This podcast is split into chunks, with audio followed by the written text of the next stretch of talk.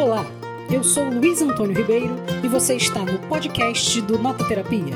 Aqui, eu e outros colaboradores e colaboradoras vamos trazer até você muitas histórias sobre literatura, música, cinema, teatro, séries, artes plásticas e cultura pop. Inscreva-se em nosso podcast e siga o Nota Terapia nas redes sociais. Boa noite, meu nome é Renata Magalhães, eu sou jornalista e colaboradora do Nota Terapia. Vocês sabem que por aqui a gente está sempre falando sobre arte, né? E sobre suas mais variadas manifestações. Mas você já parou para pensar que além da literatura, teatro, música, cinema, existem outras formas e lugares para a gente também se expressar? Já pararam para pensar que a cozinha é um deles? Pois é, a cozinha. Cozinhar é uma arte em direção ao outro, uma arte milenária, inclusive, que acompanha a humanidade desde sempre.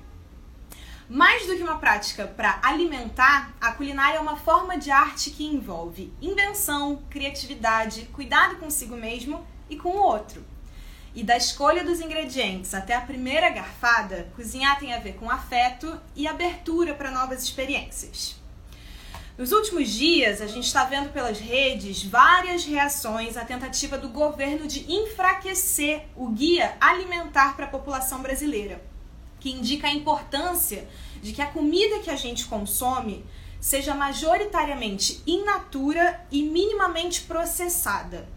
O guia, entre outras coisas, indica que os alimentos ultraprocessados que são aqueles com os rótulos cheios de nomes complexos dos aditivos químicos e conservantes, que eles devem ser evitados ao máximo. Diante desse cenário, resgatar o que há de artesanal nos processos culinários se torna urgente, porque assim como todo produto da cultura, comida se faz em processo e por isso não é algo que venha pronto e embalado de dentro de uma fábrica. Para conversar com a gente sobre isso, uma grande defensora dessa linha gastronômica, a Raquel Arelano, historiadora, analista de marketing, ela é editora do Raquelícias, uma plataforma onde ela compartilha diariamente inspirações para cozinhar de um jeito acessível e prático. Vamos convidar a Raquel? Ei, Raquel! Oi! Antes de mais nada, Raquel, boa noite. Eu queria te agradecer em nome do Nota Terapia por ter aceitado o convite para estar aqui com a gente hoje. Claro, boa noite. Obrigada, primeiro, né, pelo convite. Uh, quando veio a proposta para falar sobre esse tema de cozinha afetiva, também falando sobre o guia, né, num período que a gente está super debatendo esse assunto. É, foi um assunto que, inclusive, eu abordei essa semana é, no Instagram e tudo mais, e foi muito interessante a resposta que deu para sentir, assim, nas interações, da quantidade de pessoas que nunca tinham ouvido falar no guia. É, e isso é uma coisa até que a gente pode debater aqui ao longo dessa, desse papo, porque diz um pouquinho sobre o momento que a gente vive, né, em relação à comida, essa coisa das descobertas e tal, que a própria pandemia também trouxe para a vida de muita gente. Para muita gente, inclusive para mim, mas a gente vai chegar lá. Vamos falar sobre essa questão da cozinha como forma de arte, que foi muito o que pautou a ideia dessa live. Sendo a culinária uma arte, o que, que ela tem de diferente das outras formas de arte? Eu acho que além da questão assim da já, o cozinhar ele é uma necessidade, né? A gente precisa se alimentar, a gente precisa produzir algum tipo de alimento para poder, né, viver, ter ali os nutrientes e energia mínima para poder respirar. É, eu acho que a, a partir do momento em que você muda essa questão de somente cozinhar por necessidade para incluir algum tipo de tradição, de cultura, isso se transforma em, em, algo que a gente poderia falar, assim, no sentido de cozinhar colocando ali no mesmo patamar de outras habilidades artísticas. Porque é justamente isso, né? Assim, cozinhar é também uma expressão. Se a gente pensa que algumas receitas são milenares e que vão passando de geração em geração, você tem valores que vão né, é, agrega, se agregando àquele alimento. Então, não é somente um prato de comida, né? Ele carrega ancestralidade, ele carrega é, tradição, né? Ele carrega expressão de uma determinada é, geração. Né? Acho que é por aí. Não, e com certeza tem alguns pratos que ou a gente termina de fazer ou recebe num restaurante que você olha e você vê que é realmente uma obra de arte, né? Sim, Mas também uma tem coisa isso. que me vem à cabeça é que é uma arte que, diferente das outras, você pode literalmente ingerir, colocar para dentro de você, transformar aquilo numa parte do seu corpo mesmo. O que, que você vê Uhum. como particular... par- O que, que você vê como particularmente transformador que a comida pode trazer para a vida das pessoas? É, hum, como transformação, dá para dá para discorrer bastante coisa sobre isso, mas eu acho que é muito a, a capacidade que a gente tem, que a gente exercita em cima de uma coisa que muitas vezes a gente pensa, cara, eu não consigo fazer isso. É um trabalho manual, né, basicamente. É, e de criatividade também. Porque, por mais que você tenha ali um passo a passo, X, Y, Z, aquilo pode se transformar a partir das suas, das suas vontades, dos seus gostos, né? Das suas percepções. Então, eu acho que para quem acaba levando a culinária para outros níveis, é, tem muito essa coisa da expressão que eu falei, né? É, de você, às vezes, experimentar um prato num restaurante e como que você, às vezes, traduz aquilo, faz uma releitura daquele prato na sua cozinha. Porque nem sempre você vai ter aqueles ingredientes, então isso se torna um desafio. E a partir do momento que você vai é, acumulando referências, ou até mesmo ousando, eu acho que isso é, é, é a coisa do transformar e do quanto isso transforma a gente também. Legal. Ainda nesse sentido, é, cozinhar vai muito além da intenção de só se alimentar, né? Tem a ver com afeto, com cuidado com você, cuidado com o outro. Você mesma descreve seu Instagram como comida é afeto. Uhum. Qual é para você essa relação entre cozinha e afetividade? Eu acho que carrega. Eu entendo a cozinha, a comida como afeto, justamente pela.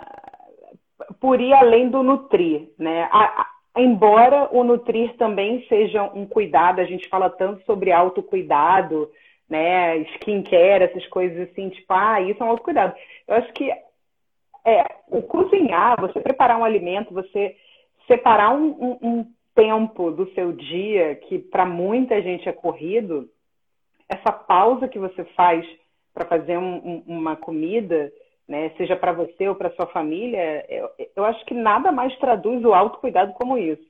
né? Então, essa coisa do afeto é justamente quando eu penso é, na minha história, né, no quanto isso foi passado da minha avó para minha mãe e principalmente para mim, para o meu irmão, porque eu e meu irmão fomos criados pela nossa avó também. Então, assim, é, eu cresci num meio onde a comida não era só o rango do dia, tinha muito essa coisa assim do cuidado que a minha avó tinha e que eu acredito que muita gente também é, traduza a, a comida como isso, né? Como esse carinho. Então, por isso que eu sou, acho que, muito defensora dessa coisa, desse lema, né? Que está muito debatido também. É, mas eu abraço ele para mim, assim, guardo num potinho. E você foi uma das primeiras influenciadoras, muito antes dessa palavra ficar tão difundida, mas uma das primeiras no universo de comida na internet, né? Você inaugurou seu site em 2010. O que, que fez Sim. você decidir abrir a sua cozinha para o mundo? Eu sempre fui blogueira, né? Assim, é, bem antes do, do Raquelices, né? Que tinha outro nome antigamente, é, eu sempre tive blog para contar meu dia a dia, escrever sobre coisas, sobre livros, é, enfim, né? Compartilhar aquele compart... cantinho para compartilhar ideias e mais. A ideia do blog de comida, né? Surgiu numa época que outras pessoas já faziam blogs mas ele era um projetinho paralelo com algumas amigas da, da época, e era o lugar onde a gente compartilhava assuntos gastronômicos, porque a gente falava de comida o dia inteiro. Então, assim, uma dessas minhas amigas morava em São Paulo, e aí a gente ficava ali, na época devia ser, sei lá, MSN, alguma coisa, Facebook Messenger, alguma coisa assim, e a gente ficava trocando, ai, nossa, olha isso, tu viu isso e tal. E aí a gente fez um blog meio que de brincadeira, e aí o blog foi se espalhando entre as pessoas, porque não era tão comum assim, né? Não tinha Instagram, essa coisa de Instagram de comida não existia, gente. Instagram nem existia naquela época. Então, assim, acabava que a gente postava uma receita e às vezes um amigo mandava, pô, olha esse bolo aqui que a minha amiga fez e tal. Então, foi assim que o negócio foi crescendo. Ai, muito legal. Agora, vou te fazer uma pergunta, quero que você seja sincera, hein? Depois de todo esse tempo, de desenvolvimento do seu trabalho e tudo, agora, tem alguma diferença nos ingredientes, na apresentação, na estética entre a comida que você prepara em casa para você comer e a que você prepara para apresentar como receita nos seus perfis, nas suas plataformas? Eu vou te falar que 90% das comidas que eu posto são as que eu como normalmente. Assim, é, é, claro que em algumas fotos eu faço uma produção, né, um pouquinho mais elaborada, principalmente as fotos que eu compartilho no blog, porque são fotos que eu faço com, com a câmera e tal, mas as do Instagram principalmente são fotos que eu faço no meu dia a dia. Eu vou ali, coloco num, numa tigelinha e tal, preparo Assim, é uma forma também que eu acho que é isso, que é a coisa do autocuidado e tal, né? De tornar, às vezes, um momento um pouco mais especial. Assim, eu trabalho em casa há oito anos. Então, nem sempre, obviamente, eu vou comer um prato maravilhoso. Às vezes eu como o que tem ali na geladeira e é isso. Porque o fato da gente trabalhar de casa, né? Muita gente está experimentando essa coisa do home office, do trabalho remoto agora na, na pandemia. Então, é, Inclusive, eu recebo muita mensagem falando assim: caraca, como você consegue? Porque conciliar o seu trabalho ali durante o dia, você tem um expediente, né? Com almoço. Se você trabalhava fora, tu tinha ali uma hora, uma hora e meia de almoço, depois voltava para sua mesinha, né? Agora a gente tem que parar, esquentar comida, ou às vezes fazer uma comida, lavar louça. Então, assim, a gente percebe que não dá para fazer isso tudo em uma hora, né? Mas, de certa forma, eu tento transformar aquele momento ali do meu almoço, uma pausa, e aí às vezes eu dou uma caprichada. E aí, às vezes, o prato tá tão bonito que eu falo, cara, vou fazer uma foto e tal. E muitas dessas fotos acabam indo pro feed. São as fotos que muita gente vê depois lá. Ai, muito legal. E fora que, além do cozinhar em si, esse último passo da apresentação da mesa também é muito importante, né? De você colocar num talher, num, num, numa louça bonita, arrumadinho, também dá um outro clima, né? Sim, é, é eu, eu, exatamente. Eu acho que dependendo se é um jantarzinho ali só você ou com alguém que você gosta, dá para você tentar transformar num momentinho especial. Então, assim, às vezes não precisa, ai, vou comprar ingredientes mega elaborados. Às vezes é só um, um, um jeitinho de dobrar um, um guardanapo ou um, uma salsinha picada fresca que você coloca por cima, né? Aquele charminho ali que faz toda a diferença, né? e agora hoje tem vários sites, blogs, perfis sobre comida na internet. Você acha que a internet trouxe uma nova relação das pessoas com a comida? A comida se tornou algo para além de comer também é para se ver? Tem aquela piada que todo mundo deixa a comida esfriar para poder fazer a foto, né? É, batizar, né? Vou batizar aqui em nome do pai, do filho, pronto, aí bate a foto. Tem um pouco disso, né? É, se eu acho que teve, eu acho que muitos cozinheiros surgiram na quarentena, né? Assim, sem dúvida.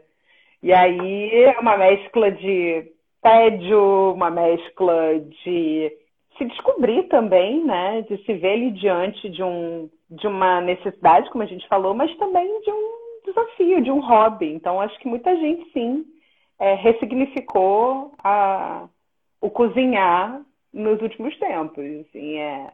E as redes sociais, elas ajudam é, no sentido de influenciar, de inspirar, né? É, isso eu percebo bastante, assim, como alguém que acompanhou muitos movimentos é, na internet, assim, o surgir das redes sociais, é, o uso das redes sociais para vários segmentos além do, do blog, né, do, do, do Hackelist, plataforma, eu também trabalho com isso. Então, assim, a gente acompanha muito essas tendências, movimentos.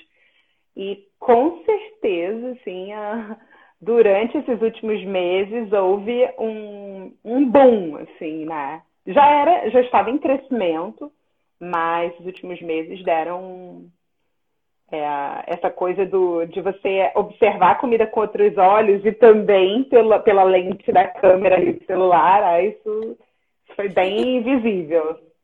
Sim, daqui a pouco eu inclusive vou te Eu tô vendo aqui um comentário, né? Ah, é, eu, eu já tô aqui furando a fila e li um comentário, vi ali pandemia. Tô super já ignorando a pauta, mas eu li ali pandemia, exatamente. É, Cozinheiros da Quarentena, né? Que tem um Instagram. Chefes da Quarentena, isso. Que é, um, é muito engraçado esse Instagram. Depois eu vou te contar um pouco sobre a minha experiência da pandemia, mas acho que até antes da pandemia em si, outra coisa que influenciou também, além das redes sociais, foi o boom de reality show sobre comida, né? Que ganhou muito uhum. espaço na vida do brasileiro. O brasileiro comprou essa fórmula americana que veio para cá e ficou viciado. Como é que você avalia isso? Você sabe que uma vez eu fui numa palestra, era, é, uma, era uma palestra com o Claude, com o Claude Troagro, e essa foi uma das perguntas que fizeram, né? Se, como que ele observava isso. Porque, inclusive, o Claude, ele... Muita gente conhece ele por causa da televisão, né? Embora até o pai dele faleceu essa semana, né? O pai dele, é, Pierre, Pierre ele foi um dos pais da, da cuisine française, né? Da cozinha francesa e tal, da Nouvelle Cuisine e que foi justamente um dos nomes que elevou a, a, culinária que a gente conhece, assim, né, do ratatouille, né, aquela coisa, assim, do chefe e tal, dos do chapéus e tal. E o Claude, filho dele, ele trouxe essa coisa da gastronomia com esse glamour, né, para o Brasil. E, e, enfim, é, além disso, ele também popularizou essa coisa dos realities, dos programas na GNT também, né? Com aqueles programas, o Que Maravilha. É, tem muita gente que começou a comprar, por mais que não fizesse uma receita, mas só de ver assim, né? Ai, gente, esse frango que eu jamais vou fazer. Mas enfim, né? Eu acho que esse boom de programas, ele também é, é muito interessante porque existem vários tipos de programa. E aí você pode escolher o que se encaixa melhor na tua realidade. Né? Seja você já um cozinheiro iniciante ou alguém que gosta muito do assunto. Né? Então é muito, é muito bacana mesmo, assim. Sem dúvida isso também inspirou bastante as pessoas. É, desde lá um Larica Total antigamente até hoje um reality show só de cupcake que tem na Netflix, né? Sim, é, é o Batalha de Cupcakes, não é? cupcake, acho que é isso mesmo. É, tem um canal também, acho que na. Não sei se é na net, o Food Network. Ele é um canal que só passa programas de gastronomia. E assim, de todos os tipos. É um canal com muitos programas gringos, então tem aquela, aquela dublagem que, enfim, eu acho meio ó, mas é muito bacana porque você vê outros tipos de cozinha no mundo. Né? E na Netflix também tem vários documentários maravilhosos sobre gastronomia. Um que eu amo muito é o, é Street Food. Hoje eu vi que estreou, é, acho que Chef Show, que é o do. Meu Deus, como é o nome dele? Vou lembrar. Ele é diretor de filme também. John Favreau. John Favreau? Ah, é isso? Isso. É, com. É, que ele é o ele fez aquele filme Chef. Ele tem um, um, uma série muito bacana, que ele traz convidados e tal, fica ali cozinhando, faz algumas receitas famosas. É muito, ah, alguém falou aqui, Chef's Table, né?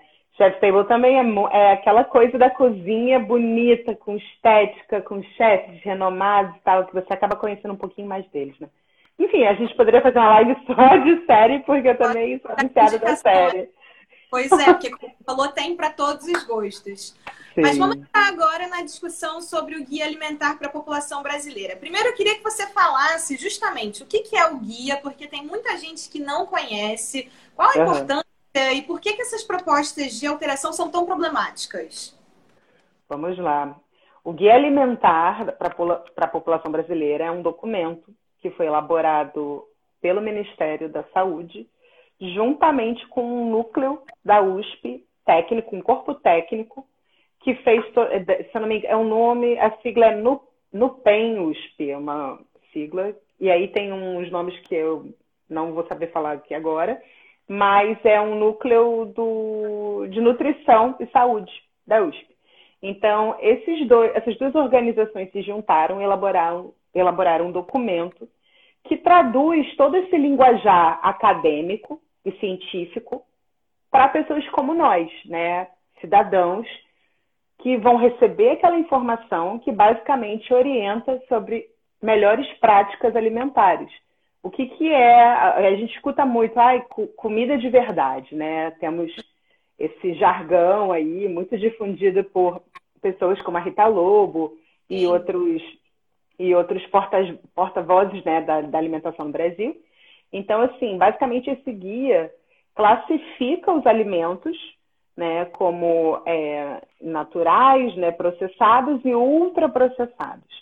Então, assim, basicamente, né, boa parte dos alimentos que a gente consome, o arroz, né, o arroz quando vem ali no pacotinho, ele é um alimento processado. Por quê? A gente não pegou ele lá no meio né, da, da natureza, da plantação e levou ele direto para a nossa cozinha. Ele foi colhido, ele foi ali higienizado e tal, até ser chegar nas nossas mãos. Então, quando a gente fala de, de alimentos processados, as pessoas já ficam, ai, mas não é por aí, assim. O, o, o vilão, né, entre aspas, de todo, toda essa discussão, são os alimentos ultraprocessados, porque são alimentos que muitas vezes incluem ingredientes que não são tão saudáveis para a gente.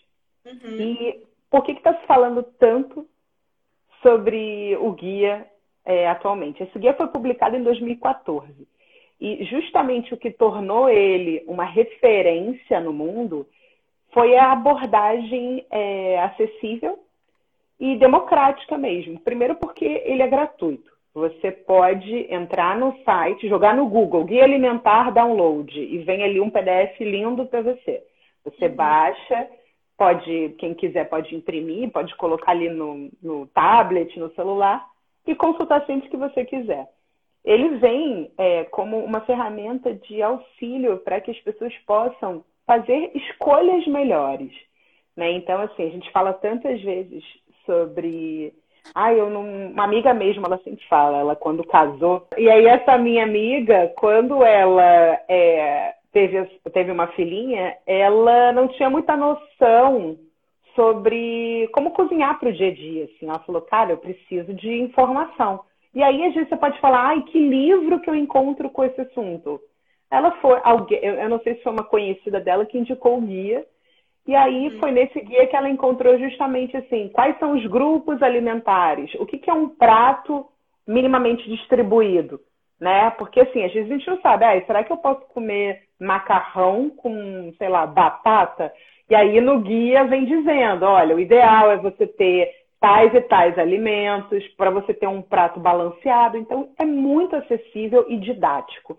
E isso fez com que o guia se tornasse uma referência no mundo, justamente por ter uma linguagem fácil e sem todo aquele linguajar que muitas vezes a gente abre e você fala assim, meu Deus, não entendi, foi nada, né? E, e o nosso ainda, né? A pessoa que não Exato. conhece Exatamente. E aí, é, por conta de, desses, né, de, todo, todos esses benefícios e tal, esses predicados, teve um outro diferencial que foi a classificação dos alimentos. Então, ele coloca os alimentos classificados por níveis de processamento.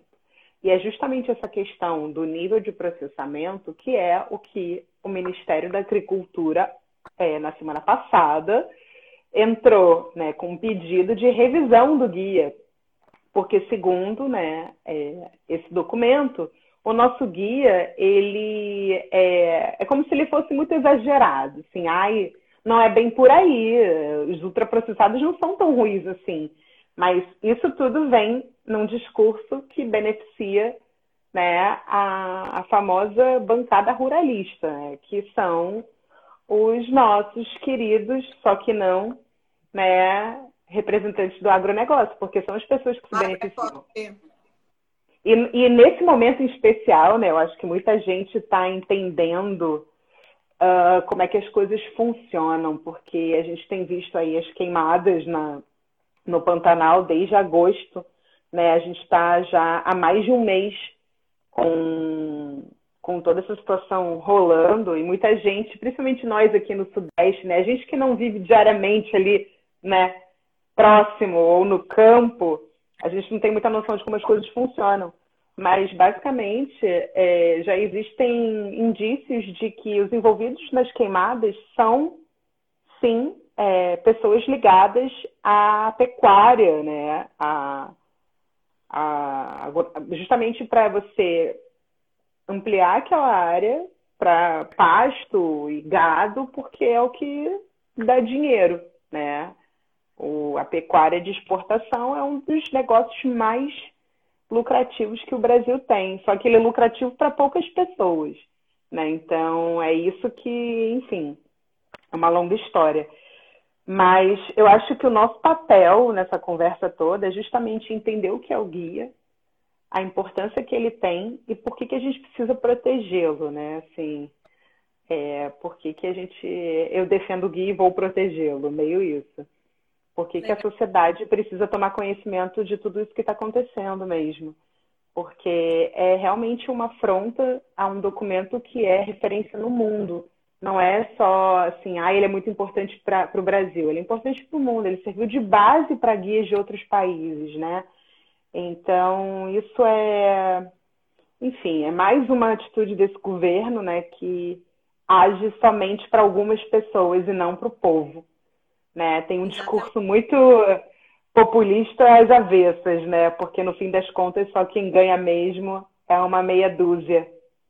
Isso é muito triste, né? Mas é. acho que nosso papel é continuar resistindo. É por isso que é, o guia ele é gratuito. Então, mais uma vez, se as pessoas não conhecem, é só jogar no Google Guia Alimentar para a População Brasileira. É um PDF super didático, sem linguajar difícil e que você pode deixar ali guardadinho para consultar sempre que você quiser. Não, Espalhar com certeza. Importante também a gente exatamente difundir por aí o acesso a ele, que é tão Exato, exatamente. Fácil, gratuito. Agora, Raquel, Sim. dimensão classe que também não pode ser ignorada quando a gente fala de alimentares de acordo com a renda. Como é que você acha que dá para que a gente pode fazer para que o guia seja efetivamente um guia de alimentação da população brasileira, englobando todas essas classes? É, essa discussão ela envolve, hum, é, eu acho que ela vai além do poder que nós, enquanto sociedade, temos, né? Ela envolve a vontade de políticas públicas. Então, assim, não adianta é, a gente de repente se mobilizar, ai, vamos nos mobilizar aqui para discutir sobre isso. Essa discussão ela precisa chegar em pessoas que podem realmente fazer com que isso seja de fato uma realidade, que são os nossos governantes. Né? Não adianta vir de repente um Dória, como ele fez recentemente, né? É, que fez aquela.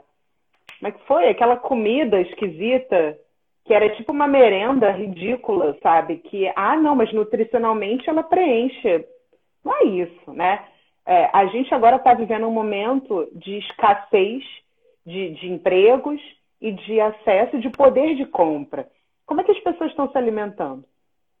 Como é que você pode garantir que o prato do Brasil, ração humana, a Lu falou aqui, como é que você pode garantir né, que a cesta básica chegue para todos se o arroz sofreu uma alta, porque está todo mundo preocupado com a exportação, está todo mundo aproveitando, né? Os, a, os, quem produz arroz está muito preocupado em exportar porque vai ganhar em dólar.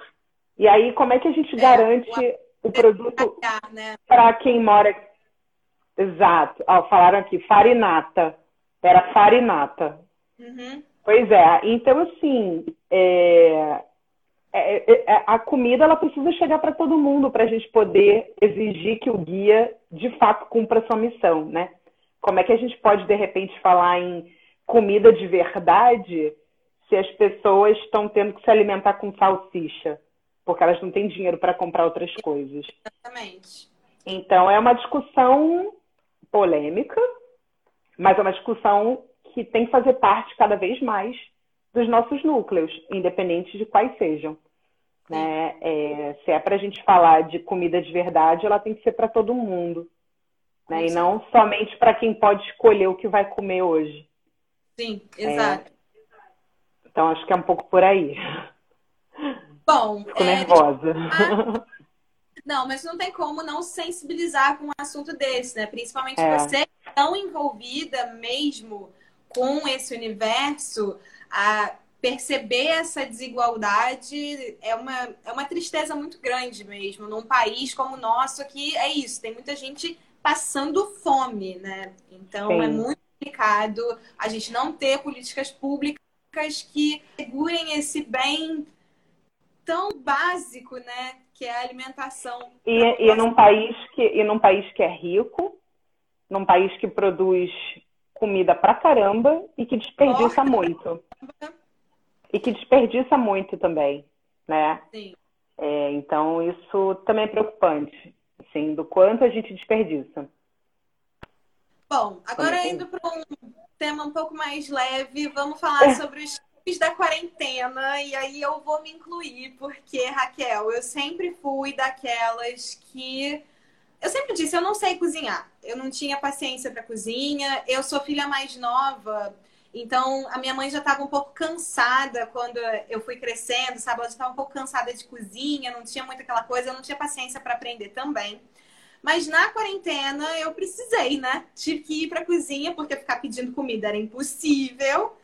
Pelo preço, também pela qualidade do que você está ingerindo. E a nossa editora, a Luísa, que eu inclusive falei que ama seu conteúdo, foi ela que sugeriu da gente convidar. Ah, que linda, Ela está me ajudando muito. A gente começou a dividir uma cesta de orgânicos, e ela vai me ensinando como eu faço salada, como eu faço um molho eu fui descobrindo um novo mundo. Inclusive, fiz pão, que eu sempre achei que ia ser uma coisa de outro mundo. Eu consegui fazer pão, fiquei muito orgulhosa. Que maravilhoso. Cookies maravilhosos. E eu queria muito, eu queria que você falasse é, como é que você vê essa mudança nas pessoas. A gente já pincelou um pouquinho sobre isso. E eu queria também que você dissesse como é que o teu público mudou durante esse tempo. Eles ficaram mais incisivos, pedindo mais coisa? Como é que foi? É, é, é muito interessante mesmo, porque a maioria dos seguidores, às vezes, eles só ficavam olhando, assim, tipo, ah, vou salvar para o fim de semana, né? Aquela coisa de cozinhar fim de semana, né? Fazer uma coisinha mais gostosa. E aí acabou que, como muita gente passou a trabalhar de casa, é, e aí também tendo que algumas pessoas até já voltaram a trabalhar né, nos escritórios e tudo mais, mas é, muita gente agora leva marmita ou tem essa coisa assim de organizar, fazer um planejamento alimentar, porque continua trabalhando de casa, como eu falei, né, não dá para fazer comida todo dia. Então, assim, eu percebo que as pessoas começam a pedir receitas básicas, mas também tem um outro lado, que é a coisa do comfort food. As coisinhas mais gostosinhas e tal, como você falou do pão, né? Porque aquela coisa de você botar energia num, e ver transformar um determinado alimento. Então, assim, tem as coisas da moda, e o pão é, é, muito interessante que o pão tenha se tornado uma comida, assim, do momento, né? Porque é um alimento ancestral. Mas é, eu percebo que houve essa mudança, assim, no público de tá fazer receitas né? Então, assim, as pessoas agora elas, ui, chutei aqui.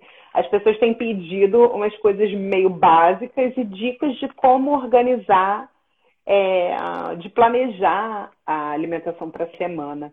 Então, isso tem é, me fez assim repensar em algumas receitas práticas. Eu, eu, sempre fiz muita receita prática, mas assim, receitas de aproveitamento, né? É uma coisa que as pessoas pedem muito. As pessoas também pedem muito assim, ai, é, eu só tenho, sei lá, uma batata e um ovo que eu faço. Uhum. Eu vou morrer de fome? Não, não vai.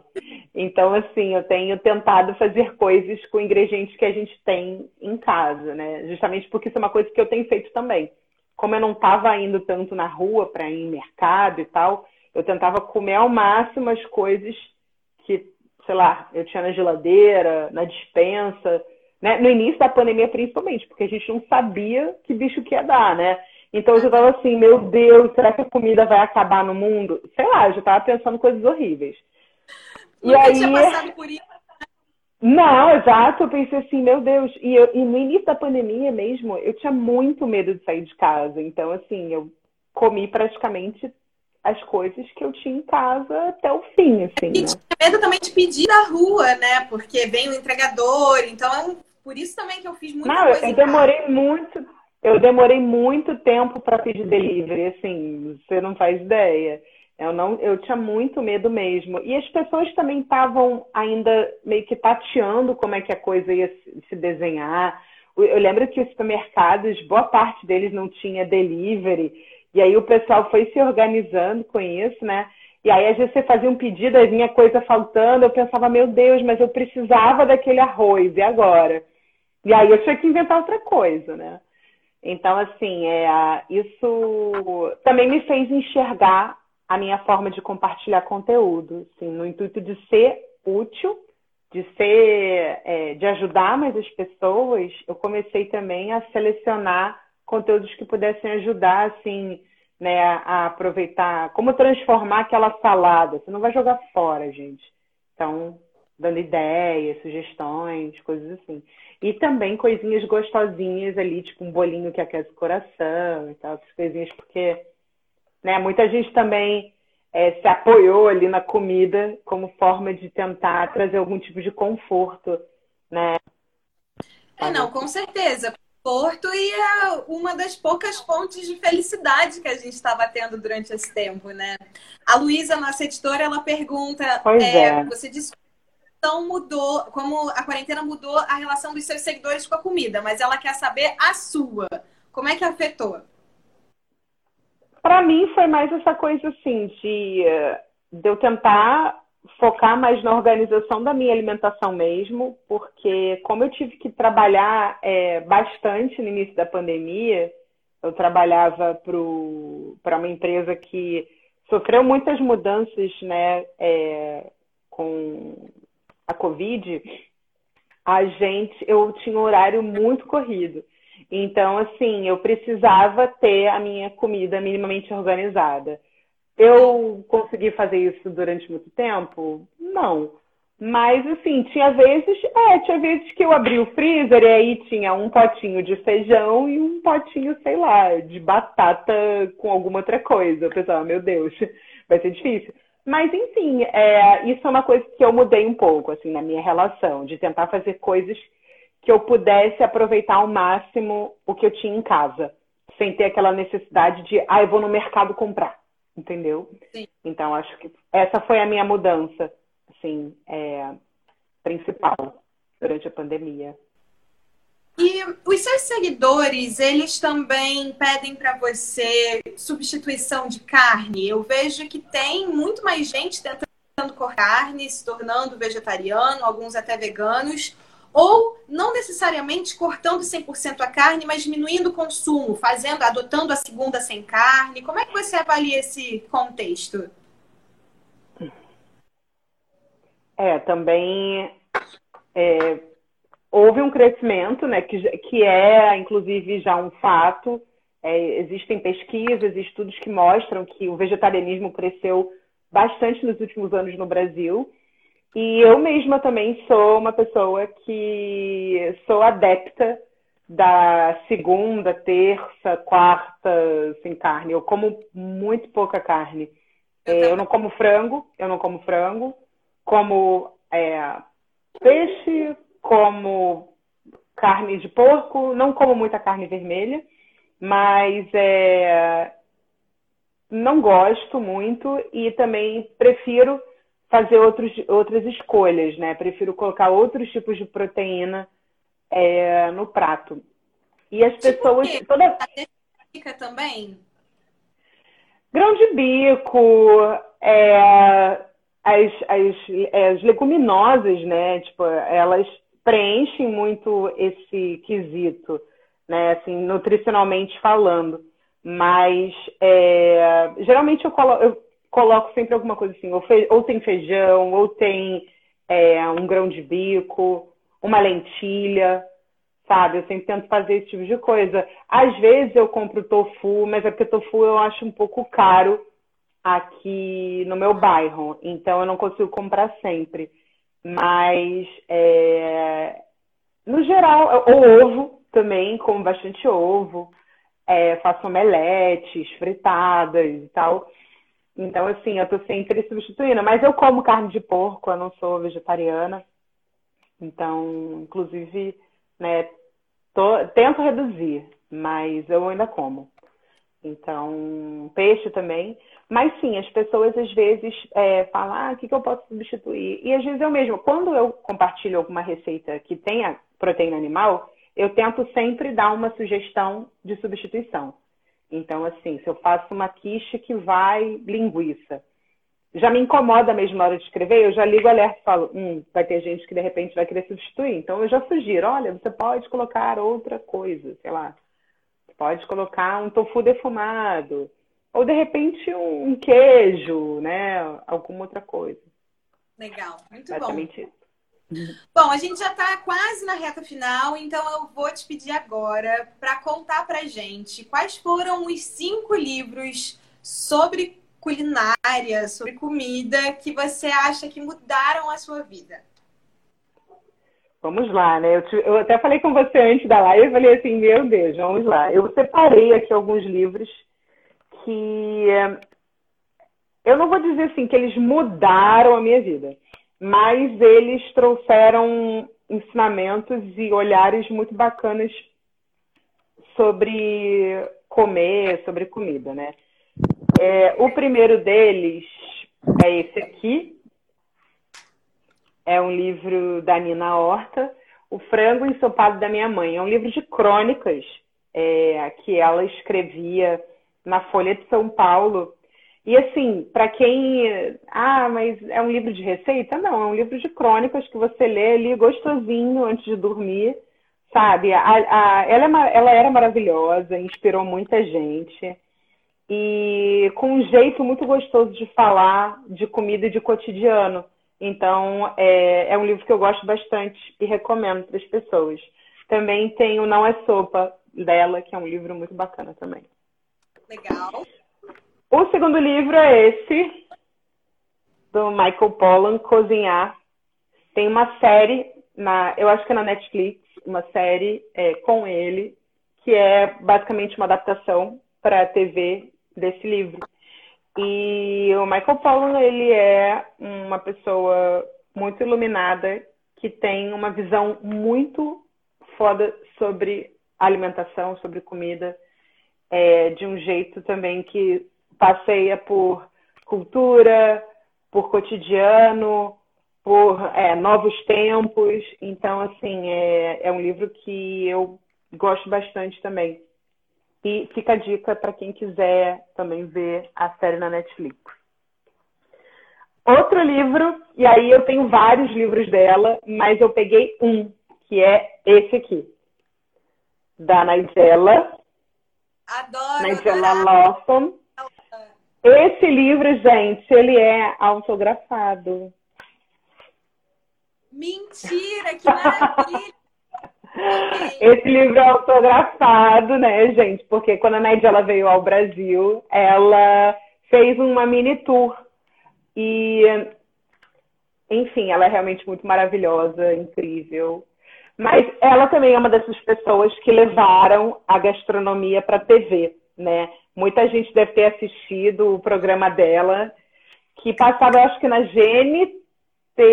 Chegou a passar na GNT era na GNT? Eu não sei agora, era, né?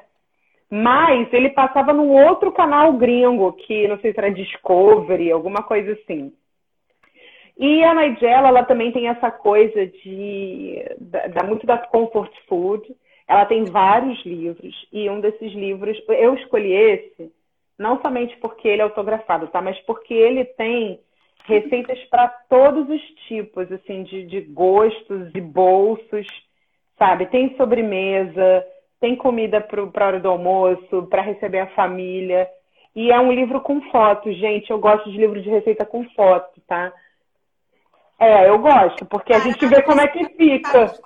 Parecido. É, tipo assim, né? Você olha e fala, ah, tá, a comida vai ficar com essa cara, ah, então talvez eu queira fazê-la, né? Exato. Então eu acho que isso é muito legal. Muito Enfim, bom. eu gosto muito desse livro, mas ela tem vários. Esse aqui é um dos meus favoritos.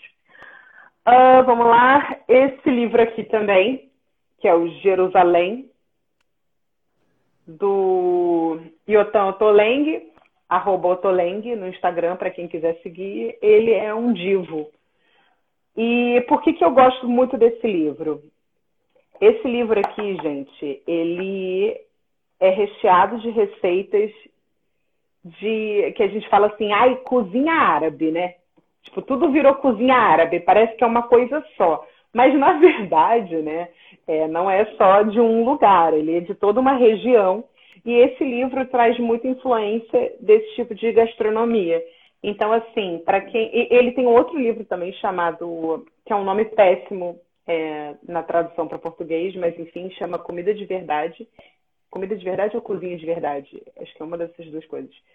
E é, esse outro livro ele é mais focado em coisas assim, é, é, ingredientes naturais que você não precisa. In natura, né? Não é naturais, in natura que você não precisa de muita cocção e tal. Mas esse aqui, eu amo demais. A melhor receita de falafel, para quem gosta, para mim, saiu desse livro. Inclusive, eu já fiz 400 vezes. Ah. O shakshuka, que é aquele prato que muita gente conhece aqui, basicamente ovos cozidos no molho de tomate. Mas, enfim, eu tô vendo aqui, Nigella foi a primeira pessoa na TV que me fez gostar de cozinhar. Gente, uma coisa que eu guardo muito da Nigella é as ceninhas que ela ia, assim, na geladeira, tipo, pegar uma sobremesinha que ela fez, enfim. Sim, eu lembro. E o último livro que eu recomendo, que eu gosto muito, que foi um dos meus primeiros livros é, de receitas, é Panelinha, da Rita Lobo.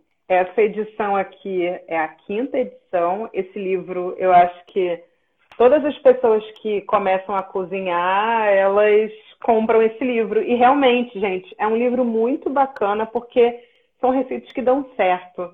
Né? Isso é uma coisa que eu escuto muito, assim, a tristeza de pessoas que testaram receitas e não deu certo. Né? Quem nunca? Não, eu chorava, eu ficava muito irritada, eu desistia, eu não queria mais, aí eu passava um mês sem entrar na cozinha, eu ficava muito frustrada. Exato. Mas assim, às vezes, às vezes é a gente que erra, às vezes a receita que é mal explicada mesmo. Então, assim, é, vai saber, né? E isso é uma coisa que é, nós, assim, que produzimos conteúdo e quando a gente escreve, passa uma receita, compartilha, tem muito disso, né? De tipo, eu estou considerando que a pessoa que vai ler aquela receita, ela entende o que, que é refogue uma cebola. O que é refogar uma cebola? Sabe? São esses termos que às vezes a gente acha que todo mundo sabe o que é, que às vezes as pessoas não sabem o que é, e aí o negócio desanda, né? Mas enfim, eu gosto muito desse livro, ele foi um dos primeiros livros que eu comprei. É, eu acho até que eu comprei esse livro quando eu fui morar sozinha, porque eu precisava construir assim um pequeno acervo, né, de receitas.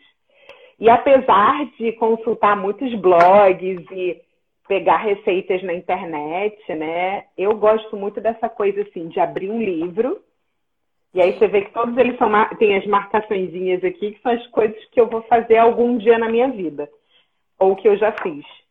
Então, é isso. Eu gosto muito de livro de receita. Esse aqui não tem tantas fotos, tá? Então, se vocês gostam de livros de fotos, esse aqui não tem muitas. Mas são receitas que dão certo. Então, essas são as minhas sugestões. Adorei as sugestões, adorei relembrar a Nigella, não pensava nela há muito tempo. E sobre o panelinha, eu vou dizer que, como uma pessoa que é iniciante, assim, no, no grau mais baixo o panelinha me ajuda muito. Sempre que eu quero, assim, às vezes é. Quanto tempo eu tenho que deixar o ovo cozinhando mesmo? Eu jogo ovo cozido panelinha no Google e aparece e dá certo. É o que você disse, dá certo. Isso já Exato. é uma. É, ela tem uma, o panelinha ele tem um acervo de receitas muito completo, né? Então assim você vai encontrar desde como eu sei que o fermento está na validade até é, receitas mais elaboradas e tal, tortas e outras preparações um pouco mais complexas, né? É, eu, eu gosto bastante, assim, do, do, quanto a, do quanto a Rita Lobo construiu, né, esse... É, é, todo esse conteúdo que está acessível no YouTube, no portal dela, nos livros e tal, como esse cruzamento ele é tão bem feito, né? Tão bem estruturado. Sem dúvida é uma, é uma inspiração, assim, né? Uma referência para todo mundo, eu acho. Não, e com certeza, a Rita Lobo, eu acho que ela é uma, também uma pessoa que hum, colocou a comida.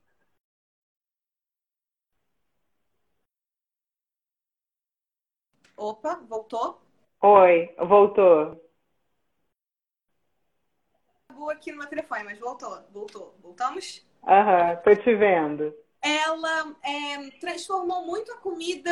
É, você pode fazer uma comida boa, uma comida que vai ser boa para você, e não necessariamente precisa ser a comida natureba. Você vai comer só frutas e legumes e salada. Não, você vai fazer. É isso, é deixar os ultraprocessados de lado e fazer a sua própria comida, né?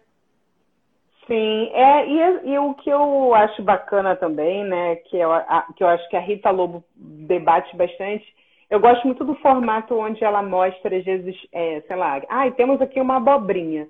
E aí, daquela abobrinha, ela faz, sei lá, quatro versões, e aí você meio que desmitifica isso, tipo, ah, eu odeio abobrinha. Será que você odeia mesmo? Ou você, de repente, não comeu de um jeito que você goste, né? Então, assim, pode ser que você realmente não goste, tudo bem, né? Mas é, eu lembro que, cara, eu era muito chata para comer quando eu era criança, mas muito chata. Meus pais estão aqui na live, eles são provas disso. Minha mãe também.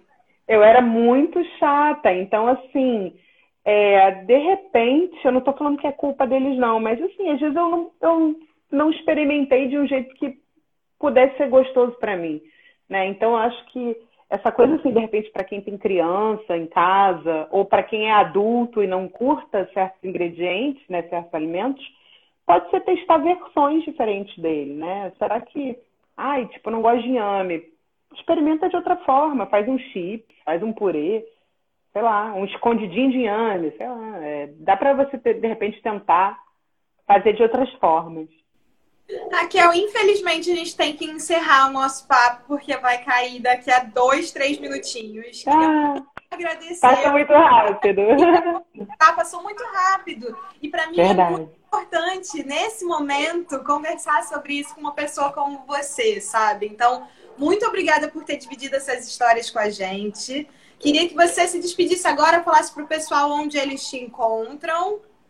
Pessoal, muito obrigada. Obrigada pelo convite mais uma vez. Obrigada pelo papo. Sexta-feira, sei que tá todo mundo no clima de sextoa, né? Mas, enfim, vocês me encontram em arroba raquelícias. É, meu site também é raquelícias.com.br. Todos os dias no Instagram eu tô dando as caras, conversando, compartilhando inspiração é, dicas de culinária para quem está começando, para quem mora sozinho ou mora sozinha. Então, assim, né? É, como congelar aquelas sobrinhas. Não joguem comida fora, tá? Temos milhões de pessoas dormindo com fome todos os dias.